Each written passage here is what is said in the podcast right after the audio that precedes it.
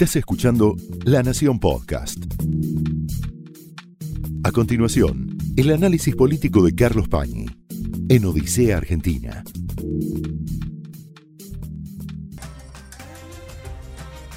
Muy buenas noches, bienvenidos a Odisea. Yo sé que están esperando a Carlos Pañi y vamos a tomar enseguida contacto con él. A ver, Carlos, si nos estás escuchando, si me pueden eh, corregir un poquito el, retorno de, del audio, así estamos bien. ¿Cómo te va, Carlos? ¿Cómo estás, Pancho? Buenas noches. Bien, muy bien, acá andamos. Un día con muchas novedades, ¿no? Por lo pronto, Muchas. tenemos dos ministros confirmados nuevos, ¿no? En defensa y en desarrollo social.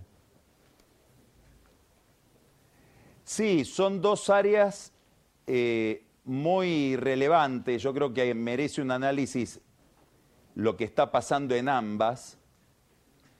Eh, lo de Juan Zabaleta en desarrollo social no es ninguna novedad, es la confirmación de lo que sabíamos.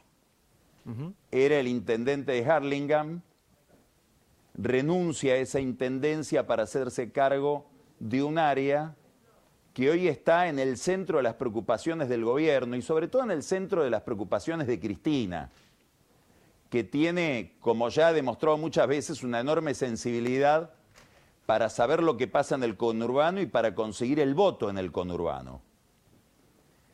Ahí hay una situación eh, de inquietud. ¿Por qué? Bueno, porque hay elementos objetivos o factores objetivos que deterioran la situación social, mucha pobreza, mucha inflación. Y hoy leía un, un, un informe que prepara Martín Rapetti y Diego Bocio eh, en la consultora Equilibra, que dicen que la inflación podría llegar a bajar en los próximos meses del 3%. Aún así es muy alta. Y sí. En el mejor de los casos va a haber una inflación cercana al 40%, en el mejor de los casos. Y eso activa mucho el problema de la pobreza y la inquietud de los pobres. Sobre ese clima se genera acción política. Hubo algo que tiene muy preocupado al gobierno, pero sobre todo yo no sé si tanto al gobierno como a Cristina, me parece que ahí, insisto, Cristina tiene una mayor sensibilidad que los funcionarios, y es la toma del municipio de Lomas de Zamora. Santa Catalina, ¿no? Se llama creo que el barrio. Claro, es, es enormemente importante porque estamos hablando no solamente del segundo municipio del conurbano, estamos hablando de la sede de Insaurralde, que es un aliado de Cristina Kirchner, de Máximo Kirchner, podríamos decir que es el corazón del oficialismo en el conurbano. Casi que si miro los alineamientos es más que La Matanza, que es el primer municipio. Bueno, ahí empiezan los reproches cruzados, hay una tensión con el movimiento Evita que hace que alrededor de Cristina muchos empiecen a mirar si hay algo del movimiento Evita ahí. El chino Navarro es de ahí. En el Evita dicen que no, que no tienen nada que ver, que ha sido gente de izquierda y que ellos vienen anticipando que iba a haber problemas. La tensión es En por Moreno las hubo listas. también movilizaciones. Por las Yo listas. creo que la tensión es, por un lado, por las listas y por otro lado, porque llega un intendente, otro intendente más, al manejo de la acción social. El anterior fue Jorge Ferraresi en Hábitat. Si vos mirás, Pancho, la historia de la actividad social, de la política social, desde el 2001 para acá, ha habido una tensión creciente entre punteros y representantes de movimientos sociales, entre intendentes y movimientos sociales, porque a partir de 2001 los movimientos sociales se sentaron a la mesa y son un actor más de la política y plantean una distribución de poder distinta. Y claro, con un intendente de- eh, de- del conurbano en el Ministerio de Acción Social como Zabaleta, sienten que pierden el control de, ese, de esa palanca. El lunes pasado nosotros comentamos una frase que para mí es muy importante, muy importante, no solo desde el punto de vista de estas internas, sino desde el punto de vista conceptual, de Andrés Larroque, del Cuervo Larroque, que es el ministro de Acción Social de la provincia, diciendo, los planes se tienen que acabar en algún momento, el triunfo de una política social es que no haya planes, y además es aberrante que los movimientos sociales sean los que asignan los planes, los que nos dicen a quién se le debe dar y a quién no. Eso cayó como una bomba en los movimientos sociales. Y hay que mirar, después está el tema de las listas. Hay que mirar la página de Facebook de Grabois para ver cómo está la situación con esa gente. El desplazamiento de Zabaleta de Harlingham al Ministerio de Acción Social libera la municipalidad de Harlingham y ahora va a haber alguien de la Cámpora ahí. Esto lo comentamos el, el lunes pasado, es una colina importante, es una posición importante en la primera sección electoral, donde ellos ya tienen Mercedes, ahora conquistan este nuevo lugar en el corazón del kirchnerismo que es el conurbano. Hubo una manifestación importante el 7 de agosto desde eh, San Cayetano. Creo que vos tenés información sobre eso. Sí, dicen 300.000 asistentes los organizadores, ¿no? En la capital, o sea, mucho más de lo que ellos esperaban, ¿no? Y en el, en el interior, alrededor de un millón en todo el país. Bueno, entonces acá se abre un signo de interrogación dentro del oficialismo, dentro del kirchnerismo, que dice, bueno, ¿quiénes organizan estas cosas? Está bien, en, Moreno, en, Lomas de Zamora, es la izquierda, no kirchnerista, no peronista. Esto del movimiento de gente desde San Cayetano, hay gente nuestra, dicen ellos. ¿Para quién están trabajando? Y ahí ya empiezan las teorías conspirativas. ¿Cómo es que el movimiento Evita se comporta así en el conurbano y es aliado de Schiaretti en Córdoba? Yo creo que ahí hace falta por lo menos una conversación. Hay una conversación pendiente entre Pérsico y Navarro, los dirigentes del movimiento Evita, que son funcionarios de Alberto y Cristina y Máximo Kirchner o la Cámpora. Ahí había una grieta interna. Ahí sin desviarme de esto. La otra es. Claro, eh, Tayana. Perdón. digo, sin desviarnos de esto. Claro. Tayana es el otro ministro. No, no, no, este es un punto. El otro ministro es Tayana. Eh, ¿Qué significa la designación de Tayana? Es la designación en el Ministerio de Defensa de alguien del riñón de Cristina. ¿Por qué digo del riñón de Cristina? ¿Cuál es el mérito de Tayana? El mérito de Tayana es haberse ido con Cristina cuando Randazzo levantó su candidatura contra Cristina en el 2017. Candidatura que hay que recordar, tenía como jefe de campaña a Alberto Fernández y como soporte territorial al movimiento Evita. Si, si uno empieza a hacer la genealogía de conflictos que vemos hoy, vemos que se remontan mucho más allá de lo que nosotros podemos suponer a lo mejor con una lectura superficial. ¿Y lo habrá perdonado esa muestra a, ¿Cristina? Sí. No, no, no es que lo perdonó, lo premia porque considera que el haberse ido de al lado de Randazzo cuando ah, Randazzo la enfrentaba. No, no, Tayana se pasó con Cristina para no estar en esa lista. Por eso Cristina quería que Tayana fuera el canciller de este gobierno. Y Alberto lo premia a Felipe Solá como canciller porque cree que tiene que premiar a aquel a quien él vino a reemplazar como candidato a presidente. Bueno, hoy Tayana encuentra un lugar en el gabinete, te diría, de muchísimo volumen. ¿Por qué? Porque como vamos a ver ahora, y lo venimos diciendo desde hace tiempo, el Ministerio de Defensa es, una, es una membrana osmótica de la Argentina con el mundo en temas muy delicados. Entonces, eso lo toma Cristina. Pregunta, ¿Cristina lo designa Tayana? No. Segunda pregunta, ¿Alberto consultó con Cristina para designarlo a Tayana? No. Yo creo que son homenajes que hace Alberto interpretando lo que le puede gustar a Cristina, entre otras cosas porque al ir Tayana del Senado al Ministerio, libera una banca en el Senado que ahora la va a ocupar Juliana Di Tulio que es la primera suplente de esa lista que era la lista del 2017, Cristina Tayana. Tanto no iba Tayana con Randazzo que era el segundo de Cristina. segundo. Ahora, eh, este, está bien, ah, eh, es raro, es, es, difícil entender que no hablen, ¿no? El presidente y la vicepresidenta, sobre todo en un tema tan sensible como este, ¿no? Bueno, yo creo que Cristina está mirando a ver qué hace Alberto y que hay una distancia que habrá que ver cuándo la resuelven. Yo creo que vamos a, mencionar varias cosas ahora respecto a esa distancia, pero me gustaría centrarme en qué plantea la, figura de Tayana ahí. Primero plantea una incógnita para los militares retirados que crean un clima. ¿Por qué? Y porque Tayana es visto por un militar retirado como un montonero. Una provocación lo pueden ver como, como, como, como una Nilda Garré. Eh, habrá que ver, los, los, militares en actividad, los jefes de las Fuerzas Armadas prefieren verlo de otra manera. Dicen, no, nos ponen a un tipo de gran jerarquía, un peronista de paladar negro, un hombre de Cristina, nos están poniendo a alguien de primer nivel.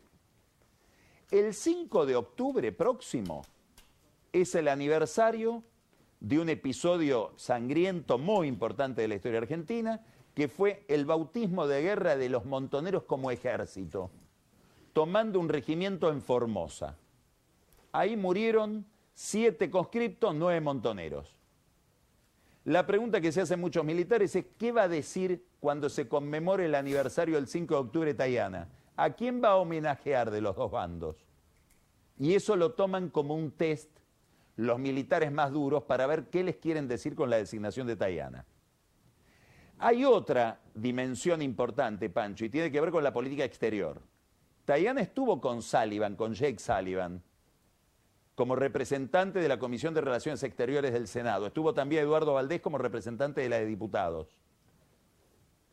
No sabemos si habló ahí, pero Sullivan viene de Brasil de proponerle a Brasil una alianza con la OTAN a cambio de que Brasil, en una licitación que está en curso, no le dé el negocio del 5G, es decir, de la tecnología de quinta generación de telecomunicaciones a la China Huawei.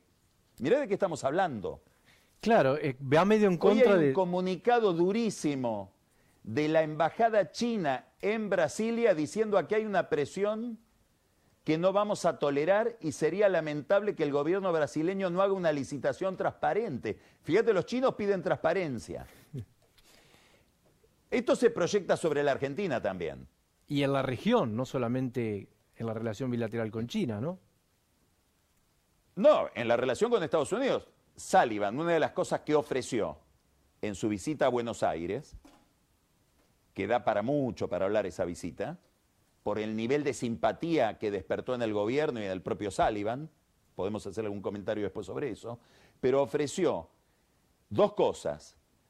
Transferirle tecnología en materia de, fabricación de vacunas en la Argentina. Léase, no Sinopharm, no Sputnik.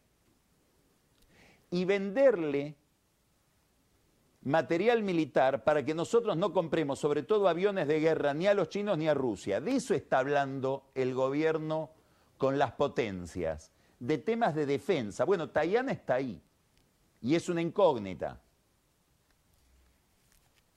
¿Va a responder a las ideas de política exterior de Cristina o va a responder a las de Alberto? ¿Y vos qué pensás que puedan opinar al respecto la Cámpora, el Instituto Patria, de esto? Porque si Alberto no habló con Cristina... Te, voy a... No, yo creo que lo interpretan como una buena señal. ¿Por qué?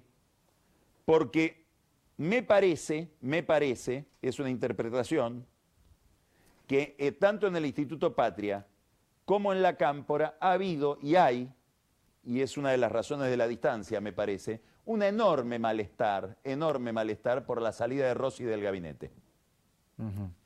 ¿Por qué? Porque ellos veían en Rossi a un futuro jefe de gabinete. Un hombre de volumen político, de enorme experiencia política y de muy buena relación con la oposición, Pancho, porque fue durante años el jefe de bloque kirchnerista en el Congreso. La famosa... Entonces hay... Oferta a Cafiero para que fuera la lista sería eso, ¿no? Haría juego con eso.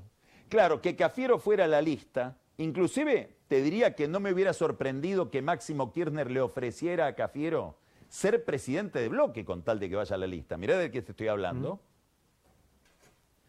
A cambio de que Rossi fuera jefe de gabinete. Y acá viene la interpretación. La pregunta. ¿A Rossi alguien lo embaló para que vaya a Santa Fe? ¿Para sacarlo del medio sabiendo de que a Cristina y a Máximo Kirchner le hubiera gustado que sea jefe de gabinete? ¿O se cortó solo? No, la pregunta es, ¿fue Cafiero el que sabiendo que le venía un reemplazo lo alentó a irse a Santa Fe? Esta pregunta se la hacen en el Patria y se la hacen en la Cámpora.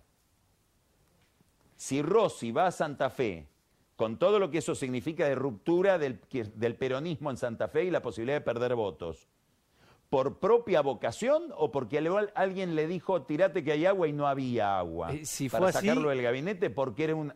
Si fue así, ¿cómo estará Rossi ahora, no? Bueno, a lo mejor se está enterando ahora de esto.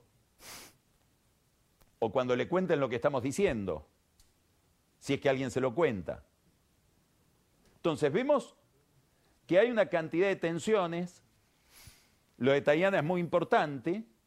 Yo creo que Cristina lo debe tomar como un reconocimiento. Le debe gustar que, que, que, Rossi sea reemplazado por alguien parecido a Rossi, que es Tayana, de esa línea, de ese palo. Pero no sé si llega a suturar todas las diferencias que hay. Con un Alberto que se corta solo en muchos temas. Hoy, por ejemplo, dijo algo que causó todo un malestar también en las filas del oficialismo.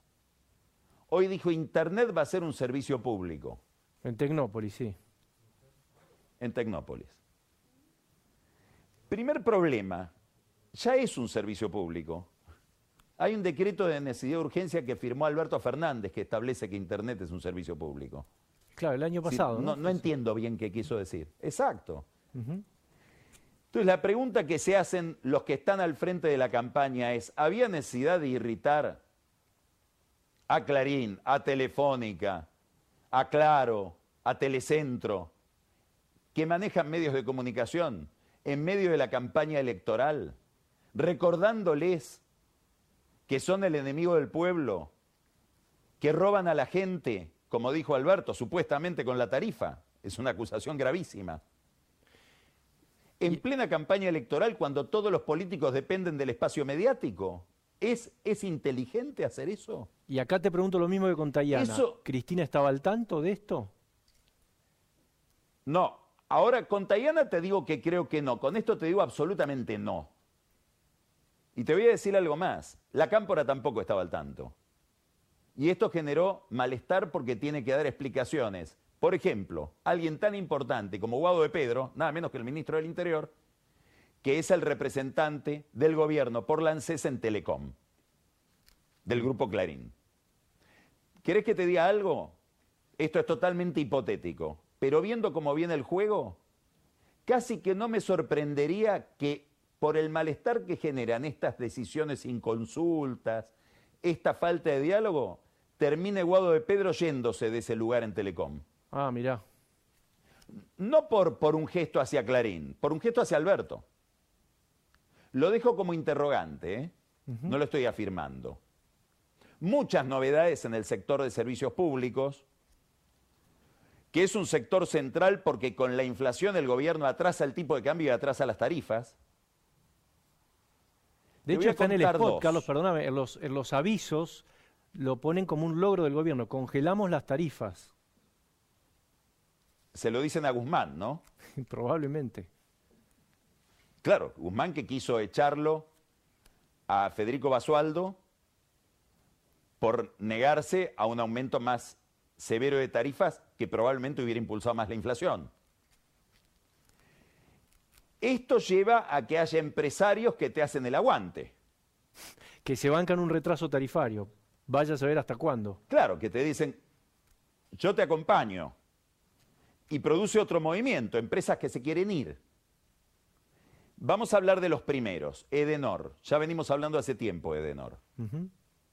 Manzano, Vila, Filiberti. Fíjate esta versión, que la tengo certificada, como toda versión puede tener incorrecciones, pero lo central es esto.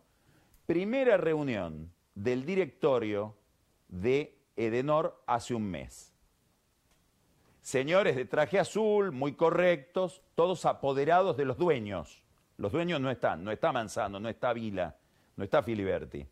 Están los apoderados de ellos, los directores. Eso van todos de traje siempre. Los directores van todos de traje. Muy solemne todo. La designación del nuevo eh, director de Relaciones Institucionales y Comunicación de la empresa, que es Fabián Doman, y aparece un muchacho en jeans, zapatillas y suéter. que dice, vengo de parte de mi papá. ¿Qué, qué- quién es? ¿Y a qué venís de parte de tu papá? A hacerme cargo de la parte de la gestión financiera de la empresa. Ah, ¿y quién es tu papá? De presbíteris. Ah, ¿Cómo de presbíteris? Sí. ¿De presbíteris quién es? El dueño de Covelia. Que aclara por todos lados, no tengo nada que ver con Moyano. Covelia no es de Moyano, pero es muy cercano a Moyano. Un hombre que ejerce una posición muy dominante en todo el conurbano en la recolección de basura y que cuando ha querido ser, cuando ha, ha tenido el- el- el- el- el- la amenaza de ser desplazado, bueno, Moyano se puso muy nervioso. Por, por ejemplo, en Esteban Echeverría, en Quilmes. sí, sí, di- discutía él con los intendentes. Discutía él por de presbíteris. Claro, sí, sí, sí. ¿Quiere decir que de presbíteris es socio oculto de Denor? Acá estamos, ¿Alguien tan ligado a ¿Cristi? Perdóname, ahí Sí. está el tema de la vacuna también. La Sputnik en el fideicomiso también participó, acordate. Bueno, cuando Richmond, Marcelo Figuera, sale a hacer un fideicomiso para construir la planta que va a permitir la fabricación del Sputnik en la Argentina en gran escala, la plata, el grueso de la plata vino de presbíteris. El gobierno que concede el pase de, de Pampa a Edenor, ¿sabía que de presbíteris estaba dentro? Está adentro. ¿Qué pasó ese día? Lo llama Doman a Manzano y le dice, esto es un escándalo. Sí. Dicen que hasta hubo que rehacer el acta de directorio. Esto me cuesta creerlo. Me cuesta creerlo. Sí, a mí también. Pero bueno. Ahora, por otra parte, bueno, si puso la plata tiene derecho a estar. O tiene sarna de presbíteris. No, dicen hay que cuidar la imagen de la empresa. Dice Manzano. Manzano. A Figueiras le pasaba un poco lo mismo con el fideicomiso, es el que A ver por qué. Porque también había empresas que querían contribuir comprando obligaciones negociables, pero decían, mejor te compro la vacuna, prefiero no estar. Y un poco tenía que ver con lo que vos decís, una cuestión de imagen. Claro, pero, eh, pero, pero si te molesta mi imagen, no me vengas a pedir la plata. Claro, obvio. ¿No? Por cuando me pedís la plata, no te preocupas por la imagen. Claro. Otro negocio del que venimos hablando, la compra de DirecTV por parte del grupo Wertheim, donde aparece todo este entramado venezolano, etcétera, detrás. ¿Sabés con qué se garantizó? Esta es una versión que me llega de Estados Unidos. A ver, Parte de la garantía con vacas. con vacas. Tiene lógica porque la familia Wertheim es una familia muy lidera el negocio agropecuario desde, desde el comienzo del siglo XX. Ah, pensé que lo decías en sentido de metafórico. La Pampa. Con una, una vaquita pensé que decías. No, no, no, no, no, no, no, no, no. No, no, no. Es literal. No, vacas. Vacas. Literal. Vacas de verdad. Parte aparentemente lo financia AT&T. Onda, expertos en mercados regulados como, como Repsol con Eskenazi. Bueno, este es el capitalismo reformado de Alberto Fernández. En un contexto, como te digo, donde el gobierno parece un poco encapsulado respecto de Cristina, respecto de la Cámpora, respecto de actores políticos relevantes. Cosa que se notó en el armado de las listas, como hemos visto, Pancho, como vos acabas de mencionar. Claro, ahí hay un tema también económico, ¿no? Dentro de la campaña, con las inversiones, con el repunte de la economía que no sabemos si, si por lo menos va a esbozar algo hacia fines de año. Bueno, hoy te mencioné ese estudio de Equilibra. Ellos dicen, va a haber un aumento del salario real en, en- en lo- en los meses anteriores a la, a la campaña de un par de puntos, no sé, cuatro puntos, cinco puntos. Ahora, desde que llegó Alberto hasta ahora, según ese estudio, el salario real cayó más de tres puntos. Se perdieron 230 mil puestos de trabajo. Desde que llegó Alberto al poder, según ese, ese cálculo, para, con- este es un tema que, que- que lo viene siguiendo con nosotros, ¿te acordás que mostramos varios gráficos? Alfonso Pratgay. Con un salario mínimo compras hoy 51 kilos menos de carne de los que comprabas cuando Alberto llegó al poder.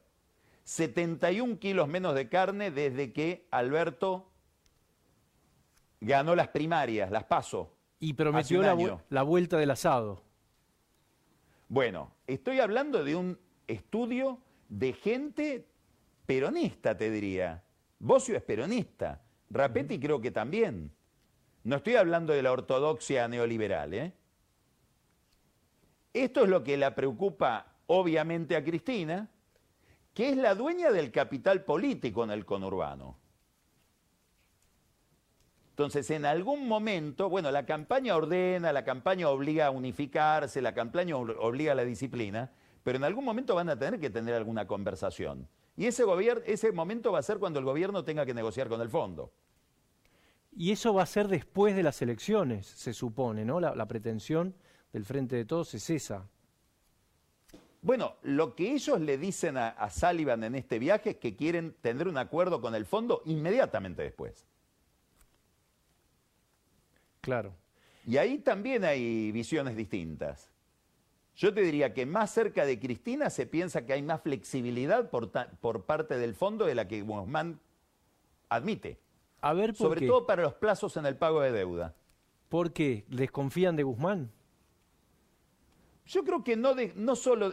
Primero lo ven a Guzmán como muy identificado con el fondo. Y después dicen lo siguiente, o piensan lo siguiente. A ver, o subrayan o exageran, pon el nombre que quieras, un factor. Cuando nos sentamos con el fondo, hay que recordarle al fondo que el plan fracasó y era el plan del fondo. Si ustedes apostaron 57 mil millones de dólares a algo que no salió. Y se les avisó que no iba a salir. Entonces, a ver, está bien. La, Argentina fue excepcional y le pusieron 57 mil millones de dólares por su excepcionalidad. Ahora queremos ser excepcionales nosotros también y que nos flexibilicen los plazos. ¿Y vos crees ¿Qué cree Cristina? A ver. ¿Qué cree Máximo Kirchner? ¿Qué creen en la cámpora? Que al fondo, los funcionarios del fondo y la política del fondo es más sensible a este argumento de lo que Guzmán está dispuesto a aceptar. Eso explica el malestar con Guzmán, básicamente. Eso y algunos movimientos políticos que hace Guzmán, como ir a hacer campaña a Villa Lugano. ¿De la mano de quién? Del movimiento Evita. ¿Te cierra con lo ah, primero que hablamos? Claro. Ahora, Carlos, me quiero detener un segundo en el tema del fondo. ¿Vos crees que la oposición va a estar dispuesta a este acuerdo que necesita el gobierno después de las elecciones? Cristina lo dijo en el último acto, creo que fue, en el cierre de listas. La oposición te va a decir lo que le decía lo que le decía no tanto el kirchnerismo, porque el kirchnerismo no, tenía ninguna disponibilidad para pactar con Macri. Creo que Rossi fue, volvemos a Rossi, siendo jefe de, bloque, el que les dijo, mira, no nos vengan a proponer nada porque vamos a decir todo que no. Les dejamos claro esto de entrada a, a la gente de Macri al comienzo del gobierno. Pero, por ejemplo, Massa, Piqueto, recuerdo nítidamente lo de Piqueto en el, en el Senado, ¿qué les decía? Mirá, pónganse de acuerdo ustedes primero, tarifas, ponete de acuerdo con Carrió, con Cornejo y después vengan a vernos. Yo creo que la oposición lo primero que va a decir es eso. Claro. Pónganse de acuerdo ustedes primero. Y después van a tener que tener, y este es el tema, eh, Pancho, van a tener que tener a alguien de volumen político para esa negociación. ¿Y Guzmán no lo es? Cafiero el que se va a sentar con... Eh, un político. El acuerdo con la oposición lo tiene que cerrar un político. Eh, eh, Guzmán es un ministro de Economía. Hmm. Para la política, no quiero ser peyorativo, es un tenedor de libros. Entonces, ¿quién se sienta con Guzmán la es un tenedor de libros, pero políticamente? Sí. Porque además, Pancho, vos querés que vos te sentás con la oposición, te sentás con Cornejo, te sentás con Sanz, te sentás con Larreta, te sentás con Nosiglia, te sentás con Carrió y vas a hablar solo del acuerdo con el fondo. Vas a tener que hablar de otros temas, vas a tener que hablar de política, vas a tener que hablar de institucionalidad, Pactar. vas a tener que hablar de fiscales. ¿Quién se va a sentar? ¿Cafiero? Que el propio kirchnerismo dice no tiene dimensión. Es decir, ¿Qué secuencia veo yo después de la elección, Pancho? Primero, ver cuántos votos sacan. Central. ¿Qué sería un yo triunfo? creo que Cristina quiere un acuerdo de... Un triunfo es más del 5, 6, 7% de diferencia. Todo lo que se... Cuanto más se parezca a la general del 2019, eh, más triunfo es. Tenés que medir con las generales del 2019, 8 puntos de diferencia. Nadie cree hoy que va a haber 8 puntos de diferencia en el oficialismo.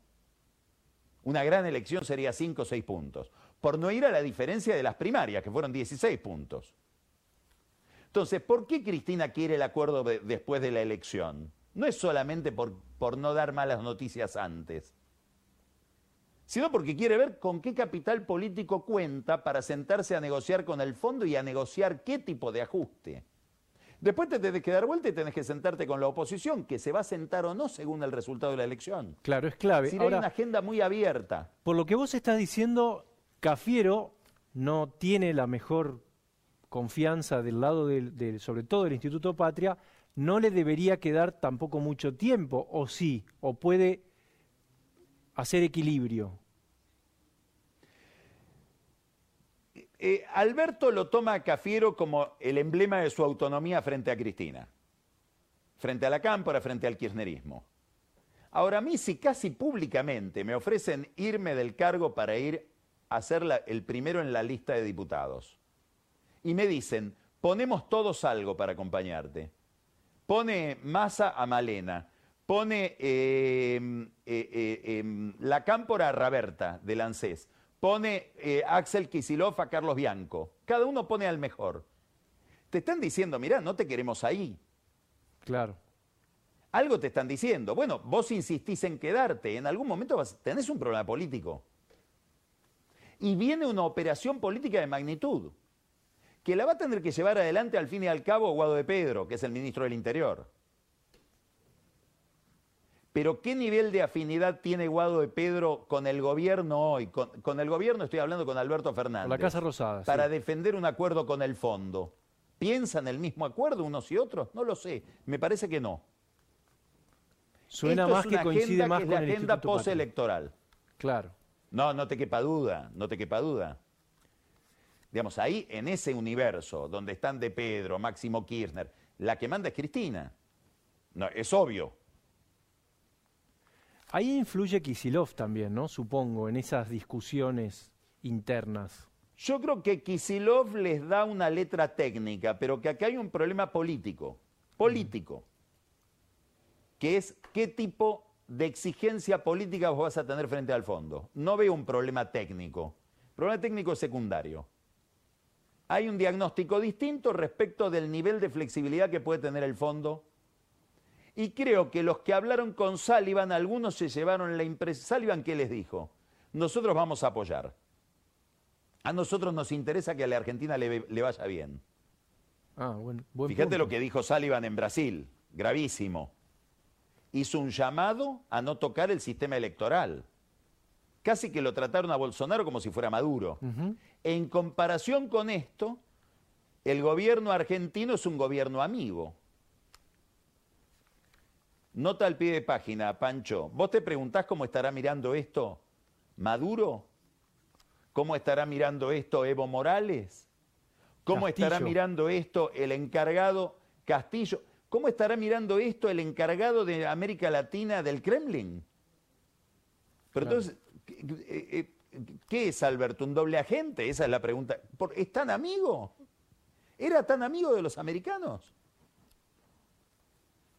Entonces, en ese contexto, hay quienes dicen, bueno, Sullivan les dijo, nosotros somos amigos, pero la que decide es Yellen, es el tesoro. Guzmán se juntó con Yellen. ¿Qué fue? En Venecia, ¿Qué fue el primer contacto. ¿Qué se trajo? Nada, pensaba que iba a traer más. ¿Cuánto el sistema político está dispuesto a ceder frente a la Argentina? El sistema político internacional. Esta es la pregunta. Esto es lo que divide yo te diría a Cristina de Alberto Fernández o a la cámpora de Guzmán. Sí, no tener de primera mano la opinión de Yellen, no tener la primera mano, de primera mano la opinión de, Estados Unidos, ¿no? Sí, o han tenido conversaciones con el fondo, algunos de ellos, porque el fondo habló con la cámpora también, y se llevaron una impresión distinta, como de una permeabilidad que Guzmán no admite. O sea que ahí hay otro A ver, te digo cuál es. e- Claro, claro, claro, claro, claro. Claro. Porque en el fondo el conflicto cuál es? Guzmán no querrá un plan más de, de mayor ajuste, más severo, más amigable con el fondo, que le daría a él un papel mucho más protagónico dentro del gobierno. Que lo convertiría en una especie de interventor del fondo en el gobierno. Esta es la pregunta que se hacen del otro lado. Porque la pregunta en el fondo es, ¿qué interés, cuál es el proyecto político de Guzmán? ¿Hay un proyecto político de Guzmán?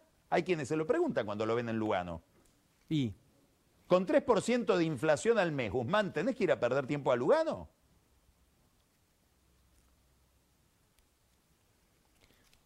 buena Acá hay pregunta una pregunta, una pregunta para Buscalia.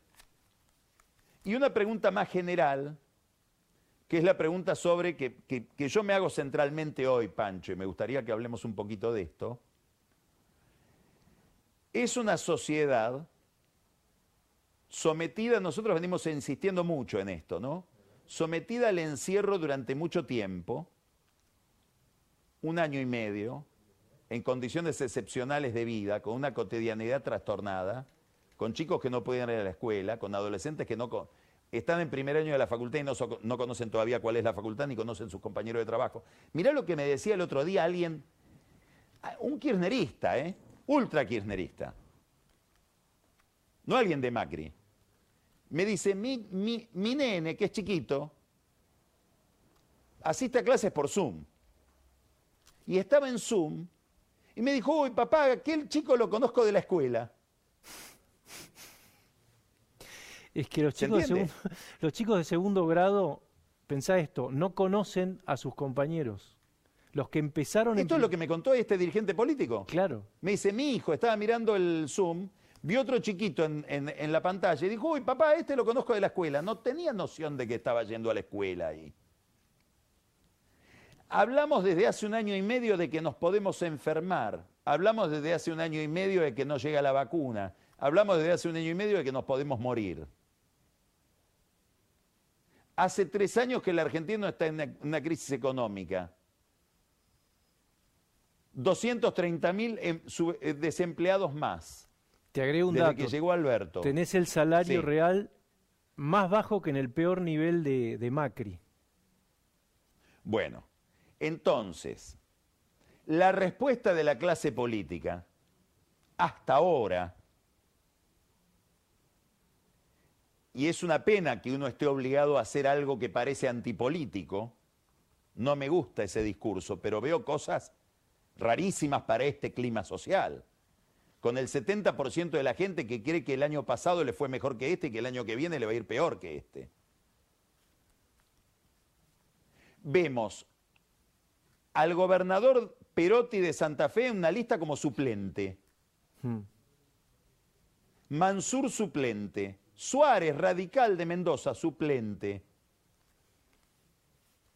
Tengo una lista para mostrarte si querés. A ver si la podemos. A ver. De Santiago del Estero. A ver, ¿la tenemos? Mirá. ¿A quién ves en la foto? Zamora Bueno, es el gobernador. mirá dónde está en la lista. En el último lugar. suple- Tercer suplente. Claro. ¿Qué es esto? Zamora va a ir, si, si llega a salir va a ir, no va a ir. ¿Cómo toma el electorado Me esto? interesaría saber quién es el primero en la lista. A ver, pues, ¿lo, lo tenés? Ahí está, a ver. Creo que es una, que, que es una mujer. Sí, Silvia Noemí. Silvia Sayago. ¿Y la política de género? Muy buen punto. Porque a Sayago le están tratando de, de- de- de ser un cero a la izquierda en La- esa lista, si la foto es la de Zamora. La están invisibilizando, te diría en palabras actuales. Claro, es lo que diría eh, Eli Gómez Alcorta. Claro. A Sayago le invisibilizan y nadie la reivindica.